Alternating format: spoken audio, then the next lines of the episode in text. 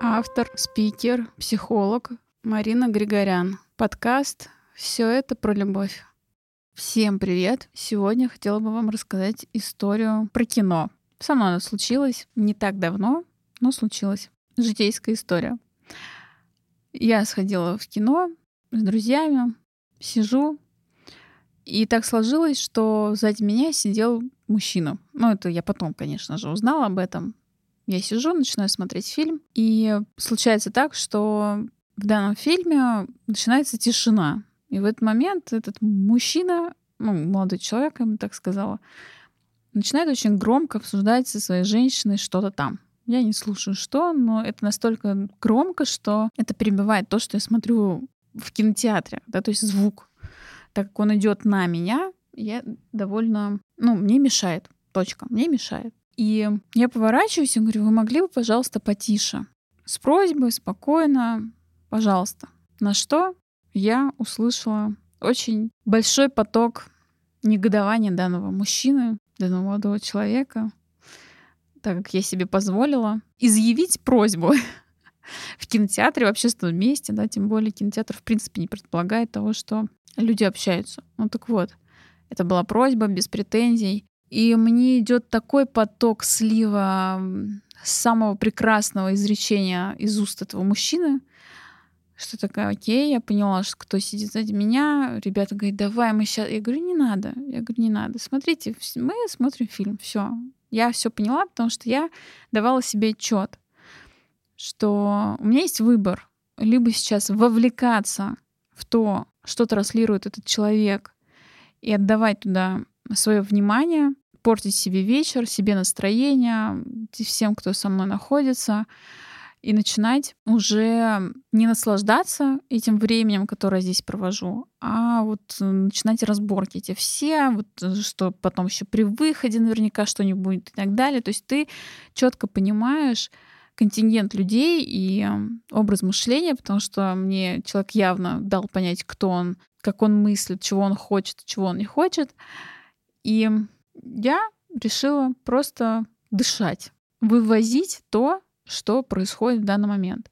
У меня есть выбор вовлечься, у меня есть выбор самой управлять своим состоянием и выбирать, как сложится мой вечер. И э, на протяжении, наверное, получаса, я не помню, если честно, там, наверное, 15, получаса, данный молодой человек стал очень, как вам сказать, именно после того, как я попросила, собственно, того ситуации, которая произошла, очень активно начал шуршать, начал бить по спинке моего кресла. Не столь много, но активно довольно. В этот момент я просто дышала, себе говорила, да, то есть я каждый раз при каждом вот этом моменте я себе говорила, ну, делай выбор, делай выбор. Чего ты хочешь сейчас? Что будет потом? Чего ты хочешь? Я себе задала вопрос, чего ты хочешь? Как ты хочешь, чтобы потом было? И каждый раз был один ответ. Я хочу спокойно посмотреть фильм. Я не обесценивала свои чувства, я не делала вид, что меня это не раздражает. И все, что я делала, я действительно физически прям выдыхала. Я прям выдыхала через рот все те эмоции, которые я испытывала от того, что проявлял и делал данный молодой человек. Кто-то это воспримет как бесхребетность, да ты могла повернуться, ты могла треснуть, ты могла сказать, да могла, ребят, поверьте, могла. Это очень легко делается. Вопрос в том, что а что потом?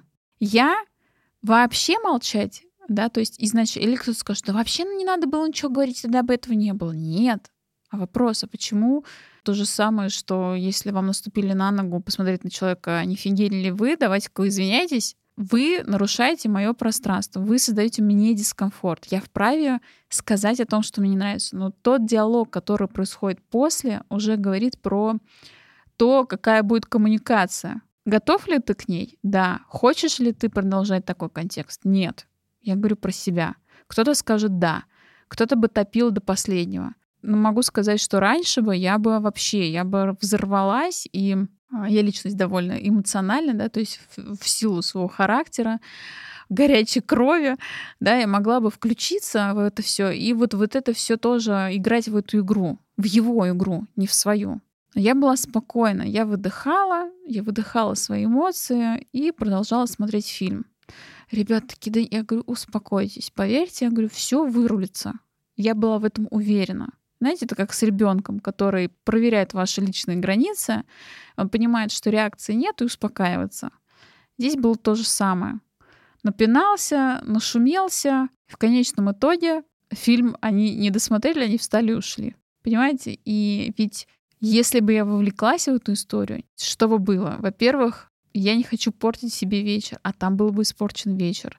Наверняка бы люди, мы же не одни были в кинотеатре, да? Другие бы люди начали бы возмущаться, дайте нам посмотреть фильм и так далее. Но о других людях я вообще не думала. Это, в принципе, рассуждаю для вас, да, до какой степени это могло разрастись. И все ради чего? Ради того, чтобы поиграть в чужую игру? Нет, не хочу, не буду. На то и есть умение управлять своей жизнью, не контролировать, не подавлять свои чувства, а именно управлять своим состоянием и направлять и создавать свое пространство, свою жизнь, и чтобы все сложилось именно так, как вы хотите, а не так, как это хочет посторонний человек. В этом и есть выбор. Выбор, что вы делаете в моменте, что вы предпринимаете, чему вы даете волю вы даете волю секундному наслаждению выплеснуть что-то, или вы же умеете контейнировать, умеете вывозить свои чувства и эмоции и направлять их в то русло, которое вам нужно, чтобы получить тот результат, который вам нужно. И это все про ваш выбор. Заметьте, всего лишь кинотеатр, всего лишь э, кресло, разговоры, просьба. Но этот момент, микромомент на самом деле жизни, очень яркий показатель того, как вы относитесь к себе, к своей жизни, чего вы хотите, чего вы не хотите, к какому результату вы хотите прийти, и кто управляет вашей жизнью, вы или любой сидящий молодой человек в кинотеатре позади вас.